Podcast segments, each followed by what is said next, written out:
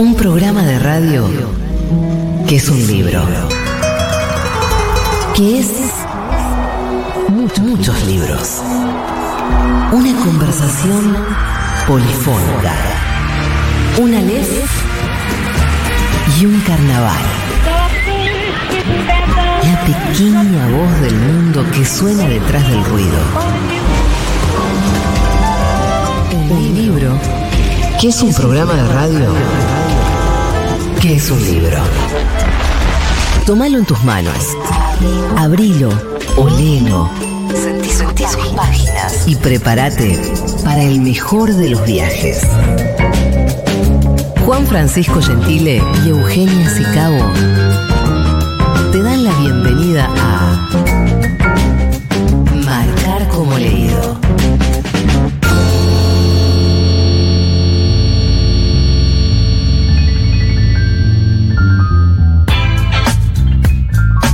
Bienvenidas, bienvenidos, bienvenides a Marcar como Leído, el programa de libros de Futurock que cada martes se mete en el mundo de la literatura, de la industria editorial, de los géneros literarios, las manías lectoras. Esta horita en la que hacemos sonar la pequeña voz del mundo que suena detrás del ruido, como dice la artística de apertura de Marcar como Leído. Por supuesto, me acompaña Vaso de Bermud de la Fuerza de por medio. Por supuesto. Mi amigo, compañero, el periodista y poeta Juan Francisco Gentile, ¿cómo le va? Hola Euge, bien, muy bien, muy contento de tenerte de vuelta acá en el piso de, I'm de fucking la radio. Eh, muy bien, muy contento y como siempre te, te recibo con un vasito de vermú. A ver. sí, en este caso es un sifón de los de antes. Me traje de no casa, voy a, no, voy a blanquear con la oyentada. Sí. Que nosotros tenemos siempre cortesía de les amigues de la fuerza una botellita de vermouth que estamos tomando hoy, Sí. el rojo. Sí. Y compramos eh, agua con gas. Y hoy dije, hay que cortar por lo sano. Me traje un sifón bien frío de mi heladera. Sí. De la El heladera a la del radio. sodero, el que te trae el sodero de tu vida. Sí. A ver, ¿cómo suena? A ver. Mirá que sodero tímido al principio. Fue como. Ahí va, ahí va, ahí va, ahí va, arrancó. Pasa que, bueno, acá dentro de un estudio de radio te imaginarás que no es el lugar eh, ideal para accionar un sifón de soda con una mano, pero bueno. El riesgo de salpicar. Hay riesgo, hay riesgos, pero lo tenemos controlado a fuerza de práctica. Esto es algo que lo hacemos todas las semanas, eh, servirnos un, un vasito de espirituosa, por lo cual más o menos estamos, estamos dominando ya el, el difícil arte, ¿no? Y hoy nos vamos a meter en marcar con, Sí. como leído, con un tema que quizás es poco conocido Hmm. para los lectores y lectoras, pero que suena fuerte hace ya mucho tiempo dentro del mundo del libro y que afecta a distintos actores de la cadena de Sí. valor del libro. Y ese tema es el precio del papel. Es el nudo del, del tema de la, de la producción y distribución de libros en, en nuestro país, porque, bueno, hay un nivel de concentración que es una locura. Y está naturalizado un poco. Vamos a escuchar voces que nos van a dar un- su mirada y, y- y nos va a hacer darnos cuenta que no es que todos los actores lo naturalizan, sino que lo, lo discuten y lo, lo plantean, pero bueno, eh, está de esa manera establecido y así funciona y así sigue funcionando y no sé. De hecho, es como un secreto a voces, pero está empezando a haber alto bardo con el tema de- del papel y por eso queremos recoger el guante desde el programa, que nos interesa saber algunas cosas de cómo funciona el, Sí. mundo del libro. Y cuando vamos a comprar un libro, en general decimos, ¿no? Los precios están carísimos. En todo libro es político, en la feria del libro, en el stand, eh, había un cartel, como siempre, muy provocador que decía leer o alquilar. Eh, bueno, pero poco Sí. se sabe de qué porcentaje de ese valor de precio de tapa, que como lectores y lectoras vemos que sube cada, casi cada día, eh, qué porcentaje de, de ese precio que aparece en las vidrieras se va para pagar el precio del papel. Más de la mitad, ¿no? Bueno, que ese es un costo que, que se modificó mucho en el último tiempo. Antes el porcentaje eh, de lo que implicaba el costo del papel en la producción final de un libro no era tanto. Y, y bueno, nos vamos a meter con varias Sí. cuestiones porque hay una gran respuesta que es la primera que sale, que es que en la Argentina hay un oligopolio del papel. Sí.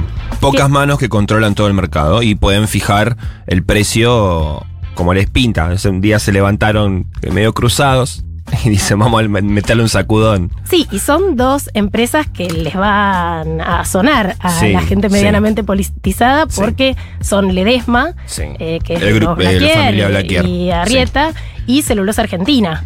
Urtubey. Eh, Urtubey, en. Salta. Entonces, Eh, y además esa oferta local que es de este oligopolio, que es un oligopolio, esta situación de mercado en la que el número de vendedor es, es demasiado chico. En este Sí. caso no es solo demasiado chico, son dos. O sea, controlan y acaparan las ventas del papel para hacer libros en Argentina.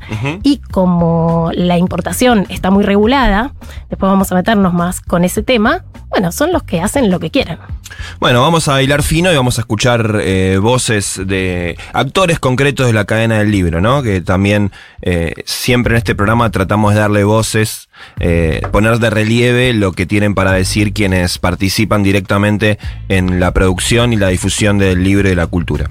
Bueno, y como todos los martes, gracias a la gente amiga del Grupo Planeta, tenemos para sortear entre la oyentada bella de marcar como leído, algo que estoy tan contenta de tener en mis manos, Juan. A ver, Tengo mostrá. La liga, The League of Extraordinary Gentlemen, de Alan Moore y Kevin O'Neill. Es la liga de los caballeros extraordinarios de Alan Moore, que quería leer hace tanto, tanto tiempo. Sí. Alan Moore es el autor de B for Vendetta, de Watchmen. Eh, yo llegué tarde al mundo del cómic y entré por el mejor, creo. Así que mm, vamos a estar sorteando un ejemplar de este libro extraordinario de Dale. Alan Moore y Kevin O'Neill. Para eso tienen que escribirnos o dejarnos audios al 40 66 0000. Y hoy, para participar, vamos a tener como dos consignas en paralelo. Por un lado, ¿qué piensan ustedes eh, del tema del papel? O sea, ¿les parecen caros los libros actualmente? ¿Alguna vez pensaron en este tema? Y tal vez otra consigna mm, un poco más sencilla es que nos cuenten un personaje literario que creen que puede ser un buen superhéroe. Este tiene, esto tiene que ver con la trama Sí. de la Liga de Caballeros Extraordinarios, que justamente reúne a distintos personajes literarios en una suerte de super amigos. Sí, yo me imagino un superebrio de un libro de Bukowski, por ejemplo. Por ejemplo, entonces Eh, eh, Ju- eh, Juan Así gordo, con la barba crecida, medio, ¿no? Harapiento, pero con una capa. Así que participen al 1140 66 000.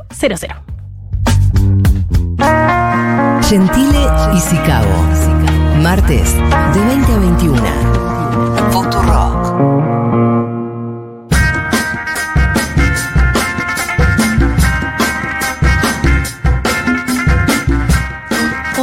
En Marcar como leído estamos hablando de la crisis del papel en Argentina. Esto que impacta tan fuertemente la industria editorial y que hace que peligre la producción por el costo y el abastecimiento del papel, que en el último año y monedas aumentó un 150%, Ujú.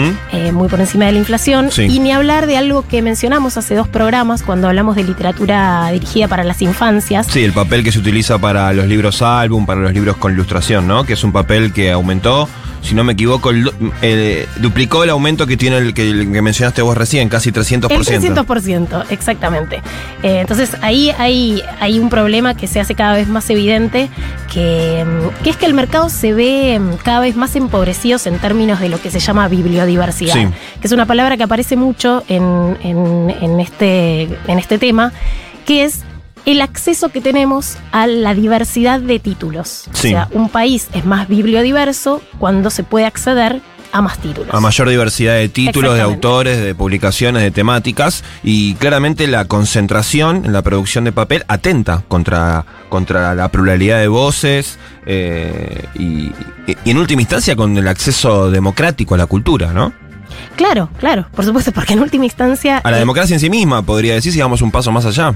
Y sí, porque es a la difusión eh, de, de la cultura. Exacto, y de distintas miradas sobre un mismo tema, eh, diversidad cultural, diversidad de libros, eh, y bueno, eh, como, como ocurre en cualquier ámbito, ¿no? La concentración termina afectando a la- al acceso a los valores democráticos. Totalmente. Digo, ha atravesado muchas crisis eh, la industria editorial argentina. Una a la que le dedicamos un programa en la semana del 24 de marzo. Recuerdo cuando Sí. hablamos de las editoriales en tiempos de dictadura, eh, que fue el momento en donde, bueno, obviamente más se vio eh, golpeada esta, esta industria y más afectada la biodiversidad, por supuesto, con la censura y demás.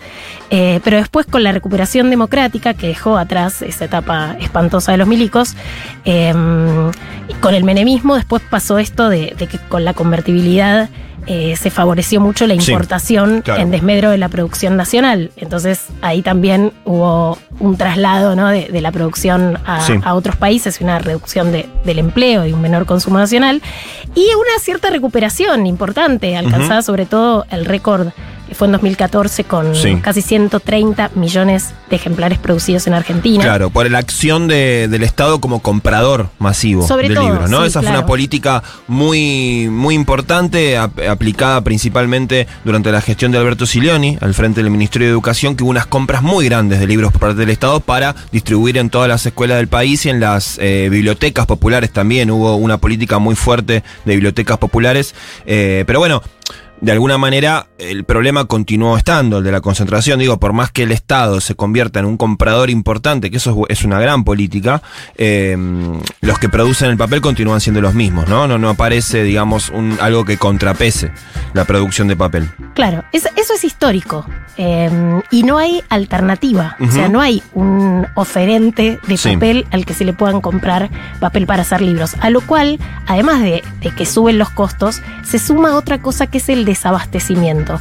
Porque esas papeleras están decidiendo hacer otro tipo de papeles. Por ejemplo, los papeles para eh, cartones. embalajes, por exacto, ejemplo. embalajes. Sí. Eh, entonces también disminuyen esa única oferta que hay y eso afecta directamente a la Sí. producción de los planes editoriales de las editoriales. Eh, ¿Sabés que le preguntamos a Alejandro Duhovne, el doctor en Ciencias Sociales, que dirige el Centro de Estudios de Políticas Públicas del Libro en la Universidad de San Martín, que tiene justamente un espacio dedicado específicamente para, para el estudio y el seguimiento de políticas implementadas al, ámbito del libro? Alejandro ya participó alguna vez en este programa, es muy claro, él sabe muchísimo del tema del libro y amablemente nos envió varios audios y bueno, le preguntamos, ¿qué, ¿qué está pasando con el papel en la Argentina hoy? Esto nos decía.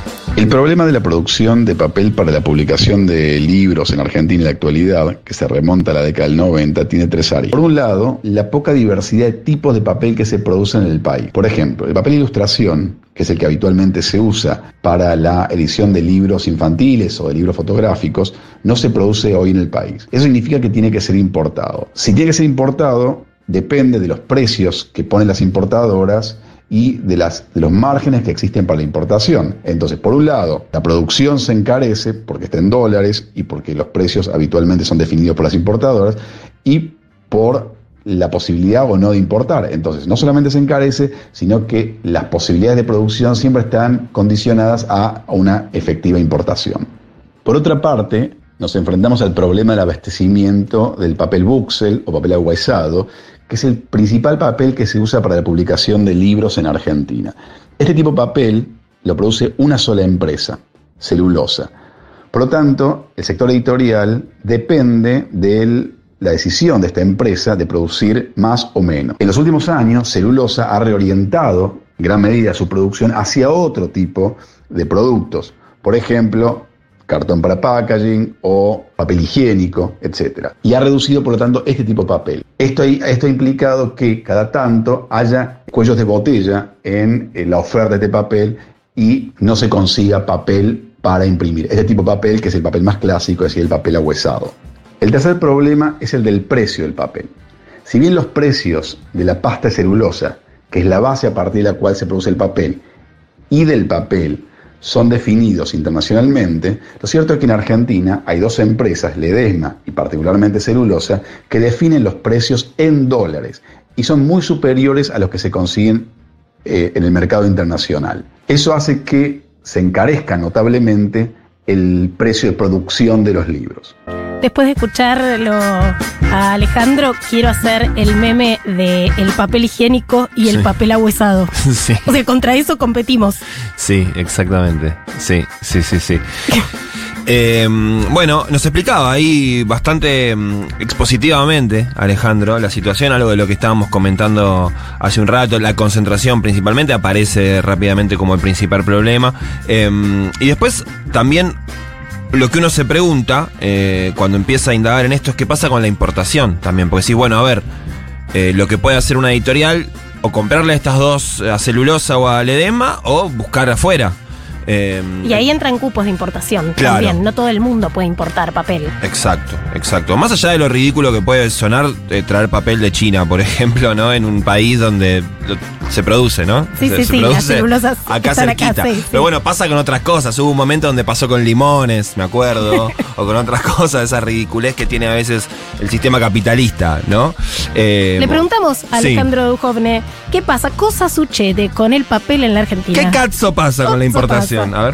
La respuesta más rápida, inmediata, no necesariamente la más estratégica, es abrir la importación. Como vimos con el caso del papel de ilustración, es muy difícil que eso suceda, no solamente por la restricción externa que hay para el acceso a divisas, para importar, sino también porque en la actualidad las dos grandes empresas que mencionamos re- recién, Celulosa y Ledesma, parte, condicionan y controlan las posibilidades de importación.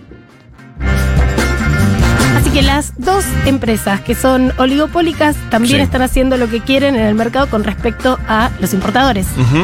Bien, y también le preguntamos a Alejandro Dujomne eh, si se produce papel en Argentina y cómo y por qué eh, hablamos de oligopolio. La producción industrial de papel se basa en dos instancias diferenciadas. Por un lado, la forestación y la producción de pasta celulosa, que es la base a partir de la cual se produce el papel, y el papel en sí mismo. La forestación y la producción de pasta de celulosa requieren mucho tiempo y una inversión muy elevada. Es decir, aun cuando el Estado interviniese en ese sentido o generara condiciones para una inversión, la respuesta sería a largo plazo, decir, no encontraríamos una respuesta de corto y mediano plazo. Sí podríamos pensar, tal vez, en la segunda instancia, que es la producción de papel en sí mismo, a partir de la importación de pasta celulosa y la producción de papel en el país. Lo presento solamente eh, de ese modo, es más complejo, pero existirían posibilidades para que el Estado intervenga de ese modo, generando condiciones para la inversión y el desarrollo en las productoras de papel y orientar la producción de papel a la producción para papel para libros, ¿sí? Porque por supuesto hay muchos tipos de papel como mencionábamos antes. A propósito de los distintos tipos de papel, Sí. eh, tal vez eh, los van a reconocer eh, muy rápidamente. El papel obra es el papel blanco Sí. y el papel que llama Alejandro Buxel eh, es el ahuesado, el que nos deja mm, leer bonito, el que te descansa la vista. Para mí, eh, una analogía es la luz fría, blanca, Total. o la lamparita, digamos, fría, o la lamparita cálida. ¿no? Totalmente. Cuando agarras un papel obra, un, un ejemplar en papel, te das cuenta, te agrede un poquito el- la, la mirada, lo- los ojos, ¿no? Es como si te hubieran prendido un tubo Sí, fluorescente. Eso, es como Sí. la, la luz de la guardia de un hospital. Entraste a la Uf, carnicería un claro. poco, sí. Y el bookset es el papel ese suave, está ya suavizado, eh, te, te- te permite sobre todo eh, largas lecturas eh, con menos cansancio de la vista. Claro, que en realidad es un papel que tiene menos procesamiento. Claro. Y por eso es así ahuesado. Tiene como cierto, cierto colorcito. Sí. Y bueno, finalmente le preguntamos a Alejandro Dujovne eh, sobre un aporte sobre el futuro de la editorial, de- del mundo editorial en este contexto. Esto nos decía. Pese a lo que se decía hace poco más de 10 años acerca de la desaparición inminente del libro físico, del libro papel, frente al libro digital, como había ocurrido en la industria de la música, eh, eso no sucedió y de hecho vemos en los países centrales, con una tradición letrada, una tradición de lectura fuerte, que el libro digital se ha estabilizado y hay un incremento lento, pero hay un incremento de la venta del libro eh, papel. En Argentina, de hecho, la encuesta nacional de consumos culturales, que se presentó hace pocos días, muestra un leve incremento en la lectura de libros y el libro físico, el libro papel, muy por arriba del libro digital que, como decía, se ha estabilizado, al igual que en otros países del mundo. Esto significa que el papel va a seguir siendo muy importante, central, para la producción de libros, para la lectura eh, en nuestro país. Si no hay papel, si el papel es caro, eso va a impactar de manera directa tanto en un sentido económico como en un sentido cultural en las posibilidades del desarrollo del mundo editorial y de la lectura en nuestro país. Bien, era Alejandro sí. Doctor en Ciencias Sociales, director del Centro de Estudios de Políticas Públicas para el Libro de la Universidad Nacional de San Martín, una de nuestras queridas universidades del conurbano. Tenemos un montón de voces más Sí. que nos van a dar un montón de info para seguir aprendiendo, en mi caso, sobre este tema del papel en Argentina, que es histórico y que es sumamente complejo. Así Sí. que. mm, Y después, si me queda, si que nos queda un minutito, te quiero contar algo de papel prensa también, que es el otro universo del, del papel para diarios, que es otro tipo de papel. Contame Eh, ahora, contame ahora y ¿vos vamos a escuchar un ahora? temita, sí. No, rápidamente, a ver, Papel Prensa es una empresa que eh, fundó en su momento el Estado argentino justamente para sustituir la importación de papel para diarios. En la década del 60 los diarios eran el producto cultural por excelencia, ¿no? Todo el mundo compraba diario de papel, incluso en esa época se editaba un matutino y un vespertino. Totalmente. Muchos de los diarios, así tenía una edición a la tarde.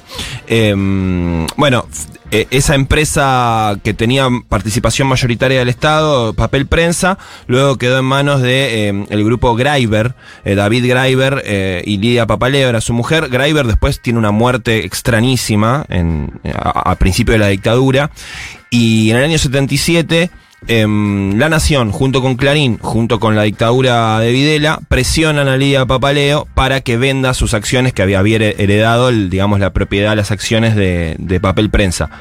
Y bueno, lo, lo que está denunciando Lidia Papaleo ahora en la Comisión Interamericana de Derechos Humanos, es una noticia de estos días, es que fue, digamos, ella, ella eh, fue forzada a Sí, fue por coerción, sí. Exacto, porque ella tenía una, una hija chiquita, le llegaban mensajes amenazantes todo el tiempo, incluso ella, ella relata como el propio Héctor Manieto se la llevó algún día a conversar de una forma un tanto amenazante, le, le habló de la, La salud. apretaron, se dice La en el salud de tu hija, sí, sí. la apretaron y, y bastante más, ¿no? En un, en un contexto político en el cual desaparecían personas todos los días. Em, finalmente, bueno, la empresa quedó en manos de Clarín Nación eh, como ac- accionistas mayoritarios y al día de hoy son los accionistas mayoritarios. Bueno, el día Papaleo, en estos días está la Comisión Interamericana de Derechos Humanos definiendo sobre el planteo que hizo eh, Lidia allí en esa comisión, porque en la justicia argentina eh, no, no tuvo avance ese tema. Em, el Estado argentino va a tener que responder el planteo de Papaleo en el plazo máximo de los próximos cuatro meses, es decir, dentro del actual periodo presidencial de Alberto Fernández, porque se está tramitando ahora em, la causa que te comentaba recién, se llama Lidia Elba Papaleo de Greiber em, y está radicada ahora en la Comisión Interamericana de Derechos Humanos. Que tal vez papel prensa es Sí. lo que al común de la gente se le aparece cuando se habla Claro. de papel en Argentina, porque como está asociado a los diarios y este caso Sí. tuvo bastante ruido. Tuvo un momento, claro, hubo un momento donde el, el gobierno, el kirchnerismo lo puso arriba de la mesa. Y además en la ley de medios Sí. se debatió. Tuvo un accionar desde el Estado activo al respecto, porque lo que, exacto. lo- algo de lo que decías vos durante el menemismo y durante la- los gobiernos de, de la Alianza, la acción fue muy liviana. O sea, el Estado siempre tuvo parti- eh, fue partícipe accionario en papel prensa, so- solamente que nada, ponían un muñeco ahí que ni siquiera opinaba. El kirchnerismo, bueno, puso a Guillermo Moreno en la asamblea de papel prensa, que llegó y dijo, a ver muchachos, esto, claro, esto es un desastre. Ustedes se quedaron con esta empresa en una sala de tortura, o sea, a ese nivel. Eh, y bueno, el, el tema tomó, tomó vuelo público. Algunos medios autogestionados, como el caso de Tiempo Argentino, eh, permanentemente están, eh, yo estoy suscrito a Tiempo- Argentino y mm, envían correos a sus lectores contando de los aumentos eh, del precio del papel para diario permanentes por encima de los niveles de la inflación y que no obedecen a nada, digamos, no, no obedecen a, nin- a ningún factor estacional, digamos, todos los meses aumenta y aumenta y aumenta y aumenta. Que obedece en realidad a la estructura o monopólica o oligopólica, en donde que debería estar prohibido. Digo, hay leyes eh, que Sí, limitan Sí, exacto. el accionar oligopólico o monopólico de las empresas. Acá hay controles que, bueno, que porque hay poderes fácticos que son más fuertes que los controles, Sí. no se terminan ejerciendo. Totalmente, totalmente. Así que bueno, eso, eso es un poco rapidito lo que pasa también en el ámbito de los, de lo- del papel para diarios y revistas. También concentración en pocas manos. Tiramos un poquito de papel picado Dale, al aire, dale. bailamos un ratito. Dale, dale. ¿A vos qué te parece? Me parece perfecto. Subrayar o no subrayar los libros. Esa es la cuestión. Marcar como leído. Futuro.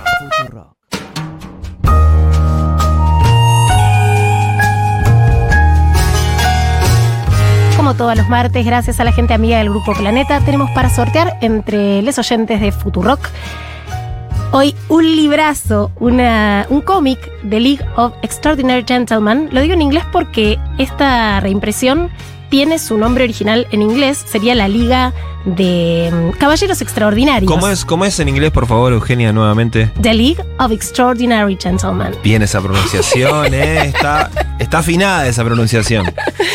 Bueno, esta es una historieta eh, ideada por Alan Moore, que es el guionista, y Kevin O'Neill, el ilustrador, que es una serie de cómics que Alan Moore escribió mm, eh, a finales del de, 99, eh, se terminó de publicar originalmente en el 2000. Y a mí no se me ocurre un mejor título entre todas las novedades de junio para sortear entre la oyentada de este programa que este cómic del genio Alan Moore. Por las dudas es el autor de mi, mi historieta favorita del mundo mundial, que es Watchmen. Claro. Además de Before Vendetta, bueno, uh -huh. y muchos otros títulos. Eh, esta, esta, historieta es, eh, esta, es como un dibujito animado.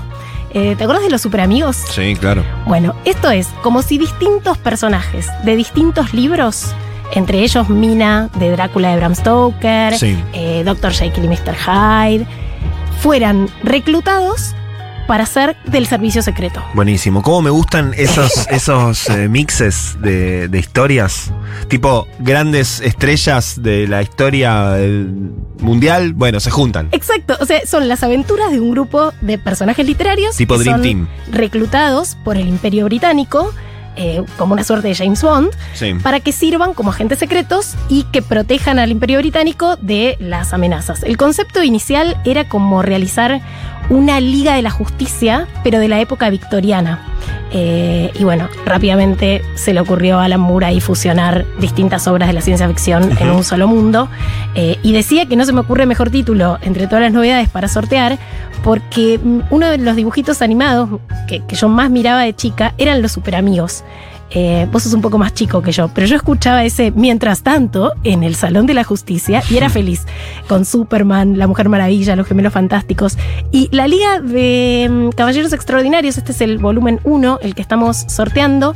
eh, tiene algo así, pero con el hombre invisible, Sí. Mina de Bram Stoker, eh, un personaje de las minas del Rey Salomón. Eh, esta- este volumen, que es el primero de varios, ganó el premio Bram Stoker en la categoría de mejor novela ilustrada cuando salió Sí. en el 2000. Me está llegando el olor a tinta. Sí, en ese lo papel blanco. Sí, sí, sí. Está a un metro mío, Juan, y es me llega- preciosa la edición, la verdad. Es preciosa. Sí.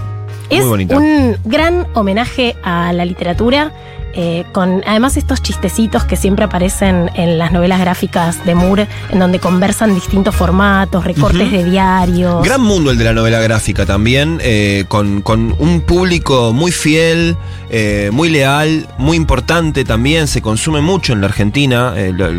hay, eh, por ahí no se conoce tanto, pero, pero hay, hay mucha movida en torno a la- a la- al cómic y a la novela gráfica. Y respecto al tema que nos convoca hoy, por ejemplo, el papel Sí. de la tapa de este ejemplar es este papel que se usa también para las impresiones de libros para la infancia, que tiene otro gramaje Claro. y que este es el que aumentó un 300%. Sí, sí, sí, sí. E incluso Qué distinto se mira un ejemplar en papel sabiendo estas coordenadas del precio del papel y lo que hay detrás. Cuando vos vas a agarrar un libro donde ves eh, papel ilustración o ves eh, imágenes eh, impresas a color, a todo color, bueno, tenés que pensar eso también, ¿no? Que, que- ¿Qué onda el papel que se está utilizando? ¿De dónde viene? ¿Cuánto se paga? ¿Por qué vos estás pagando ese precio en el libro?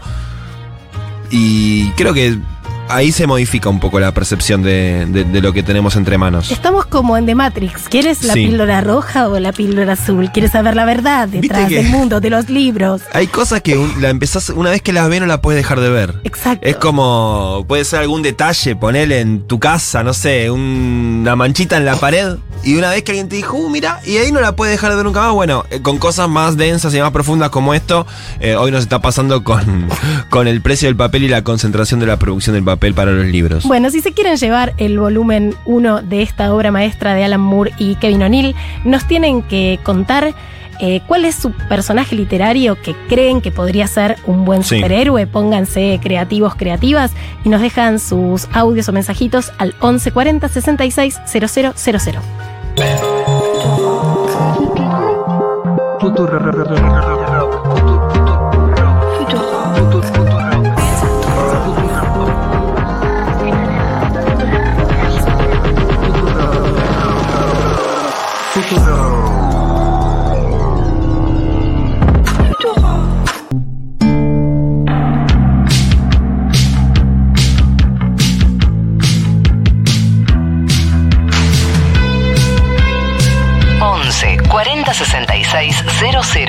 0000. Para mí los libros están muy caros y una actividad que me divertía mucho que era ir a la librería y descubrir cosas nuevas ahora se complica porque es un presupuesto, entonces me ha limitado a que los libros que compro en un mes sean muy pensados y elegidos porque, bueno, hay poca guita para la relación con los precios que hay en el mercado. Y mm, me encantaría ver a Ignatius Tool como un superhéroe, aunque creo que sería más bien un villano.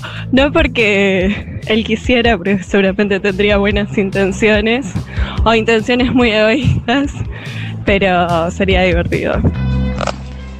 Personajes literarios para superhéroes, eh, cuatro. Estela de la última fiesta de Ángeles Salvador. Garp del mundo según Garp de John Irwin. El maestro Yehudi de Mr. Vértigo de Oster o el personaje Miseria de Dolores Reyes. Esos son los que se me ocurrieron mirando un poquito los estantes de la biblioteca. El sifón era de verdad, medio que no me lo creí. Eh, háganlo otra vez el ruidito, a ver si es verdadero. Bueno, muy bueno el programa de hoy. Les mando un beso. Andrea de Ramos Mejía. Pero Andrea de Ramos, ¿usted qué piensa? ¿Que, estoy, que hicimos un ruido con, con la boca? O así, ¿no? Esto es un sifón real. Vino de mi casa, vino de mi heladera, del sodero que hace magia todos los mira. sábados. Me parece una de las mejores cosas de vivir en Buenos Aires. la vida. La magia de la soda. Una de las mejores cosas del mundo es Uno un de soda. cosas vacías, va- o sea, dejas Sí. el sifón vacío, nueve en mi caso. Yo consumo nueve sifones Sí. por semana. Bueno, Soy como la fan de me la re- soda. me reemplaza con otros consumos. La ¿no? loquita También. de la soda. Claro, claro. La soda, viste, tiene esa cosa medio mágica, que sentí que estás tomando algo que tiene un poco de onda.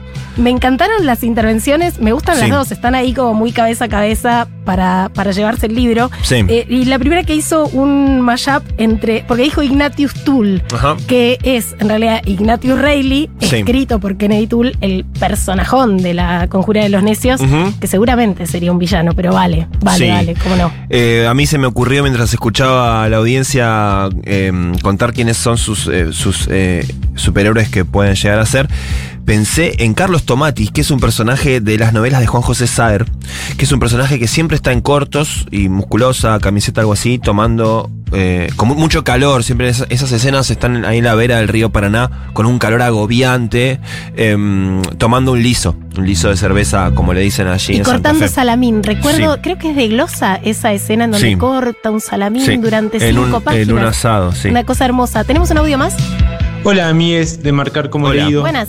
Me puse a pensar en un personaje bueno para ser superhéroe y pensé en Los Siete Locos de Roberto Bien, Hart claro, sí, y sí. una especie de. Liga de la Justicia de los suburbios o, algo parecido.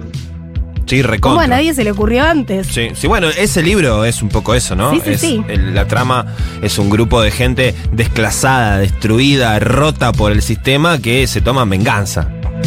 Y hablando de rotos y Sí. sistemas, estamos hablando hoy de la crisis del papel de libros para imprimir libros en Sí. Argentina, que es un problema histórico, que tiene muchas aristas, el cupo de importaciones, los precios, la especulación, la suba en dólares, eh, un tema sumamente complejo.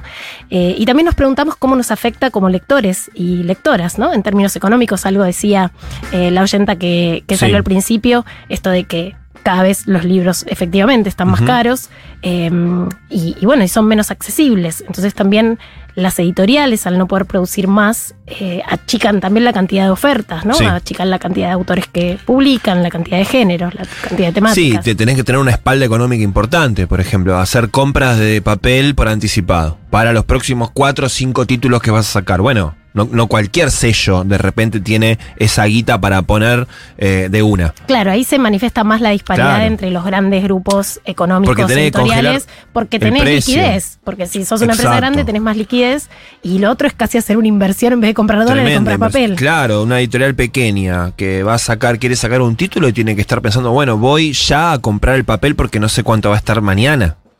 Eh, lo cual, bueno, obviamente genera, eh, acrecenta la disparidad, la- las asimetrías entre los que tienen más y los que tienen menos. Y también está el papel en todo esto, valga la redundancia, de eh, el primer actor que es el último en cobrar, que son los escritores y escritoras. Sí. Algo de esto eh, hablamos con Débora Mundani, que es escritora, es docente en Industrias Culturales de la UBA y es integrante de la Unión de Escritores y Escritoras, que hace tiempo vienen ahí luchando por los derechos de los escritores en la industria y nos contó un poco cómo afecta justamente a los escritores el tema del papel y la producción de la industria del libro. me parece que lo primero que hay que visibilizar es este, la necesidad de incorporar de una vez este, el trabajo autoral, el trabajo de creación de ese material, de ese insumo que es la obra a ser publicada, este, en los costos de producción del libro. Porque si estamos hablando de los costos de producción y arrancamos recién con el papel, siempre los autores estamos después, ¿no? En parte como si fuésemos socios de esta aventura, este, donde iríamos a ganancias. Y lo cierto es que no es así, porque sin ese material escrito eh, no hay libro posible. Eh, entonces, eh, más que pensar en una sola discusión, un solo reclamo frente al costo de la producción del libro, lo que hay que pensar es en qué estamos pensando cuando hablamos de los costos de producción del libro y cómo la industria eh, necesita este, repensarse y este, incorporar a ese debate a autoras y autores. Lo cierto es que esto está sucediendo, se están generando nuevas discusiones, se están generando acuerdos entre las partes y este, por supuesto que hay muchísimo por hacer. Por supuesto que hay muchísimo por hacer, pero bueno, vamos encaminados. Ese es el propósito de la unión.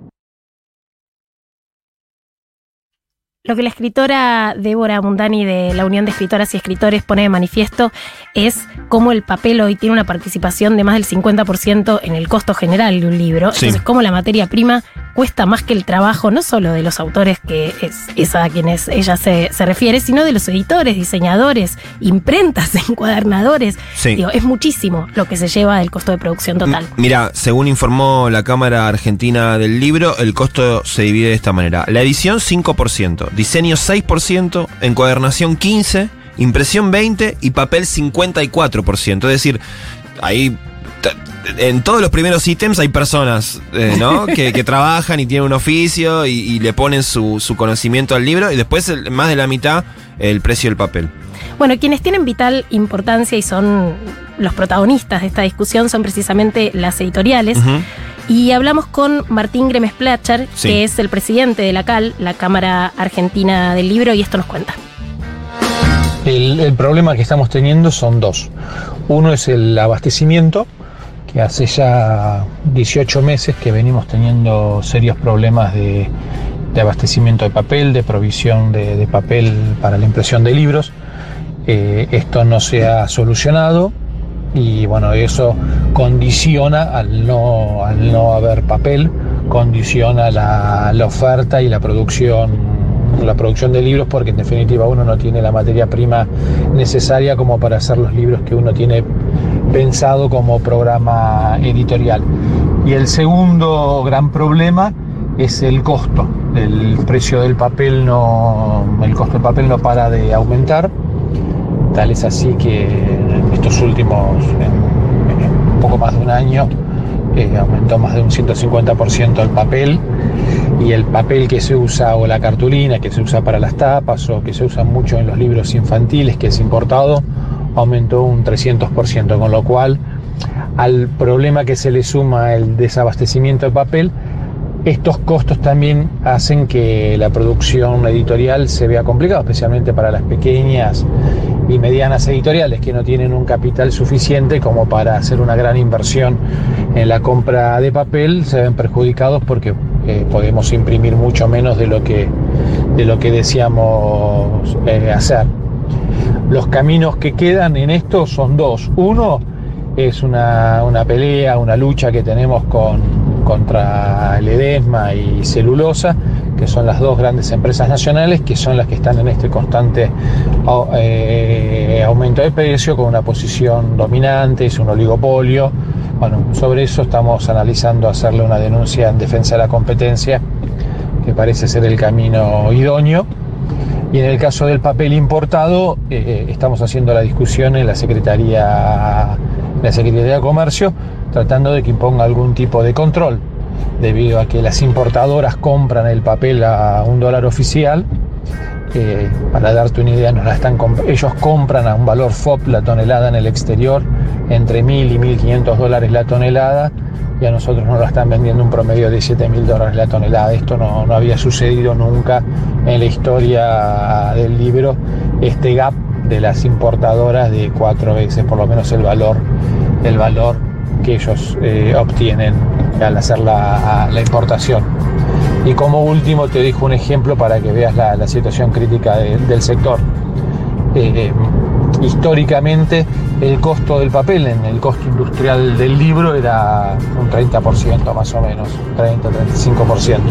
Hoy está en el 55%. Esto es lo que está demostrando que hay una gran transferencia de recursos de todo el sector a muy pocos jugadores en desmedro del resto de los que participamos en la cadena de producción del libro. Espero que haya sido claro con la explicación. Un abrazo.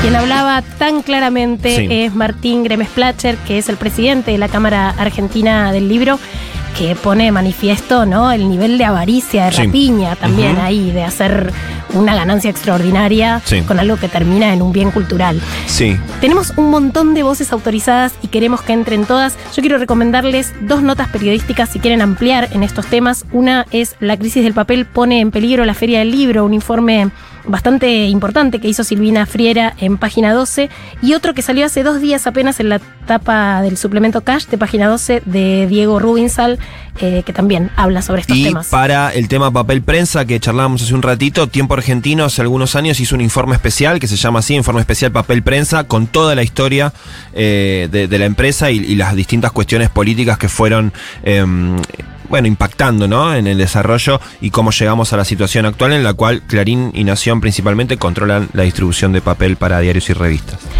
Seguimos también hablando con uno de los referentes y dueños de la editorial Plati Ríos, que también es una distribuidora que está muy al tanto del tema.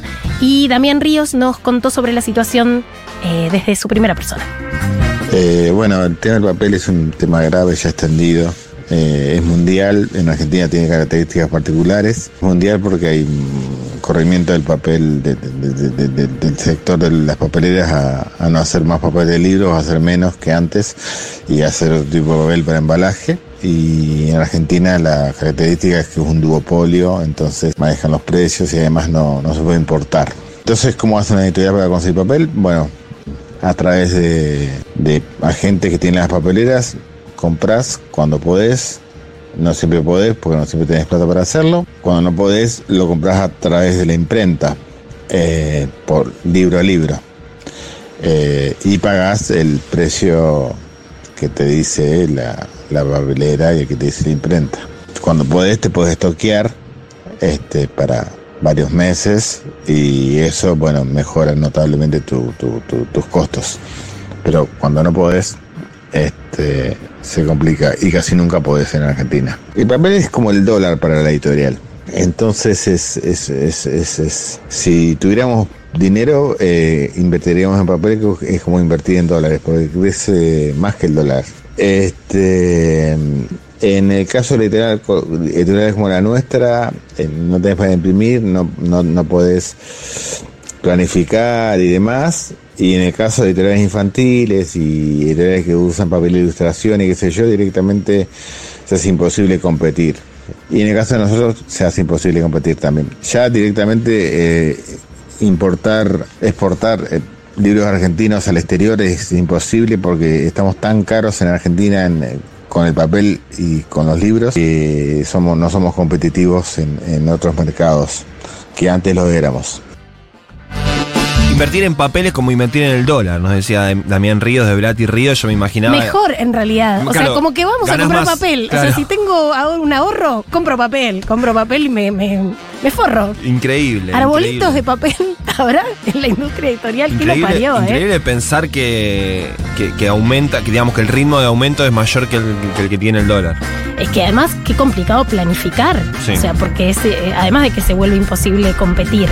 Eh, yo sé que ha habido reuniones gremiales del sector, de la Cámara del Libro, representantes de las papeleras, pero como decía eh, Damián Ríos, eh, las editoriales chicas tienen un peso muy pequeño en la demanda de papel de libros, que además representa muy poco del papel en general. Sí. Entonces, bueno, es, es una lucha muy Sí, desigual. y un rol muy importante en la ampliación de pluralidad y diversidad del ecosistema de libros, ¿no? Justamente, las, las editoriales eh, pequeñas los sellos que tienen un catálogo por ahí curado, eh, digamos que está por fuera de los mandatos netamente mercantiles. Y hablando de catálogos bien Sí. curados, Sí. por fuera de los mandatos mercantiles. Escuchame una cosa. Le preguntamos a nuestra querida compañera Leila Gamba de Ediciones Futurock, eh, porque sí, como comunidad acá desde esta casa también somos protagonistas de este tema con Ediciones Futurock, y ella sabe un montón sobre el mundo del papel y nos contó su parecer sobre la faltante de papel en la industria del libro.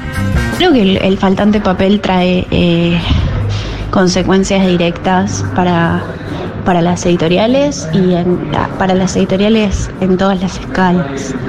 Eh, que la inestabilidad en el papel hace que las tiradas sean más pequeñas, que los libros por ende tengan que ser más caros porque a tiradas más pequeñas el costo crece y, y eso necesariamente hay que trasladarlo a precio.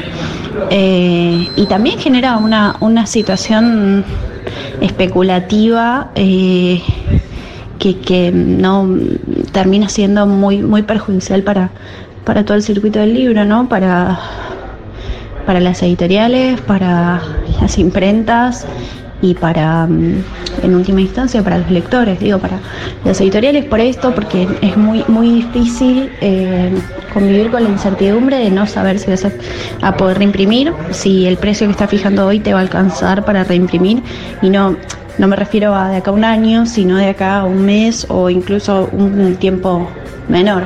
Para las imprentas, porque todo el tiempo están eh, teniendo que, mm, que reajustar precios para no quedarse atrás y los presupuestos que pasan eh, están, todo el tiempo desfasados por, por el aumento de los costos de papel y o sea están, están pasando precios están pasando cotizaciones a 24 horas las imprentas. Complica todo un poco porque es imposible tomar una decisión en, en 24 horas. Eh, sobre todo una decisión eh, millonaria como es la, la tirada de un libro y, y digo millonaria no hablando de tiradas enormes, sino de una tirada normal para una editorial independiente mediana. Bien, Me siento en los pasillos de la Feria del Libro Sí. cuando los editores se quejan con razón, Sí. porque yo sabía de presupuestos de imprenta con validez de una semana, pero 24 horas. Claro. Es imposible planificar un catálogo. Te lo paso el martes y si me escribís el miércoles a la tardecita noche ya es otro precio.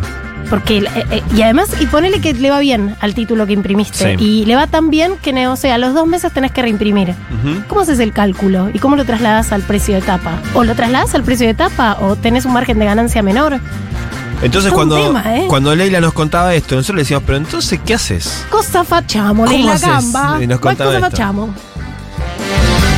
Bueno, las soluciones van, van un poco en reducir las tiradas, adelantarse a la compra de papel, sea, ponerse un poco creativo también en el área de producción respecto de los papeles que sí se consiguen. Hay veces que se consigue obra, hay veces que se consigue eh, papel buxel, eh, hay veces que se consigue uno de menor calidad, de mayor calidad, y bueno, hay que eh, tratar de, ponerse... eh, flexibilizar un poco ahí, cosa que la verdad no, no es, eh, no se nos da tan bien a los, a los editores porque cada cual tiene sus colecciones y sus colecciones traen también aparejado un, un papel de determinadas características, ¿no? Determinado gramaje, determinado color, determinada calidad, eh, y la verdad es que a nadie le gusta tener que cambiar el aspecto y, y- y el resultado final de, de sus colecciones, pero bueno, en concreto a veces eso pasa. Y la verdad que, por lo menos a mí, muchas más soluciones no se me ocurren porque es realmente un, un problema eh, complejo y, y en el que realmente no eh, es, es muy dispar la, el, el poder que tienen los actores respecto de, este problema, ¿no? Eh, es muy difícil que, las editoriales puedan presionar a, una papelera y muy difícil, prácticamente imposible. Así que eh, las soluciones vienen más de, este lado, ¿no? De ponerse creativo respecto de, de a- anticiparse a la compra de papel o, o de cambiar papel según lo que, lo que se consigue o no se consigue. Quien hablaba es Leila Gamba, editora estrella de Ediciones Futurock, que sabe un montón sobre este tema.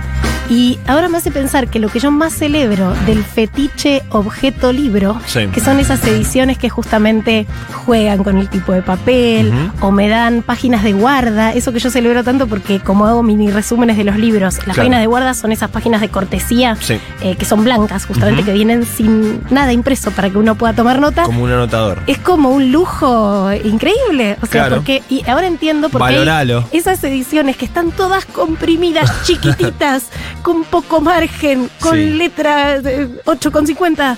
Eh, que son tan feas Sí. para la vista. Claro, eso, y muchas veces ediciones eh, que por ahí estéticamente no son las más atractivas, eh, que tienen este papel que nosotros al principio bardeamos un poco eh, haciendo una analogía terrible, que es lo peor con, con- con lo cual puedes comparar cualquier cosa que es con la luz blanca, la luz fría de, de las bombitas.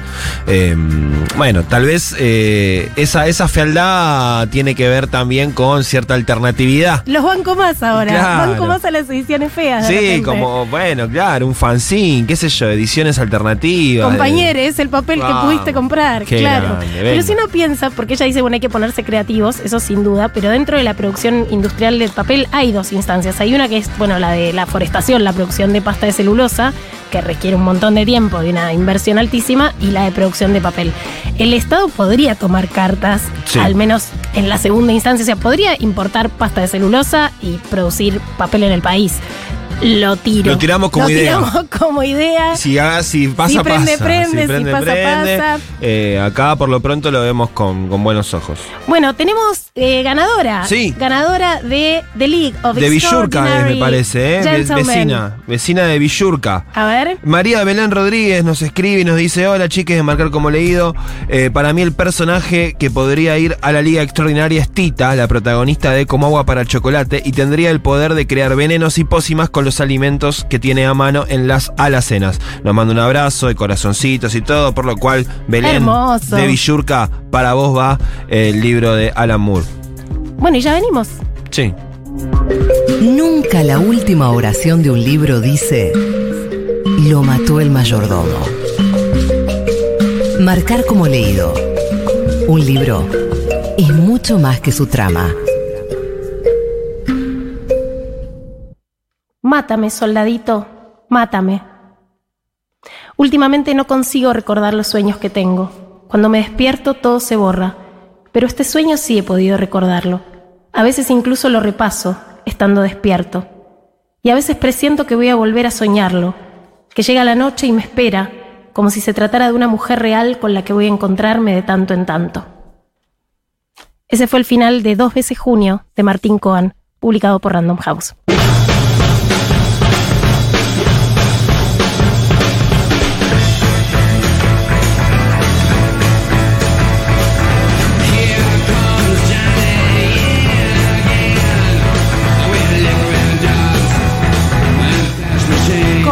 Gusta meterme con el inframundo de la industria editorial, con el upside down. Haciendo amigos. Haciendo, Haciendo amigues. bueno, eh, si nos ponemos... Haciendo amigues a quien hay que tener de amigues Exacto. y haciendo enemigos donde hay que tener enemigos. Hay que elegir, saber elegir bien los enemigos. Hay Eso que es elegir importante. los enemigos y este es oligopolio importante. Sí, eh, sí, es sí. una guachada. O sea, no puede ser que esto siga así. Eh, desde acá levantamos esa, esa bandera. Y así se nos fue. Se Nos nos fue como el precio del papel. Vámonos, vámonos, coño. A comer, a comer y a comprar A la papel. puta calle. Hicimos este programa Daniela Morán en la producción y coordinación de aire, Paula Artiuk en los controles, la magia, la operación técnica y la puesta en el aire, Leila Gamba en la coordinación de ediciones Futurock Mi nombre es Eugenia Sicabo Yo soy Juan Francisco Gentile.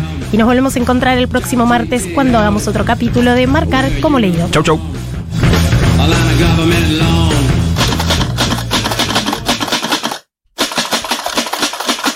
Este programa de Marcar como leído se terminó de imprimir en los estudios de Futurock en junio de 2023 en letra Time News Roman, diseñada por el tipógrafo inglés Stanley Morrison. Marcar como leído. Futurock.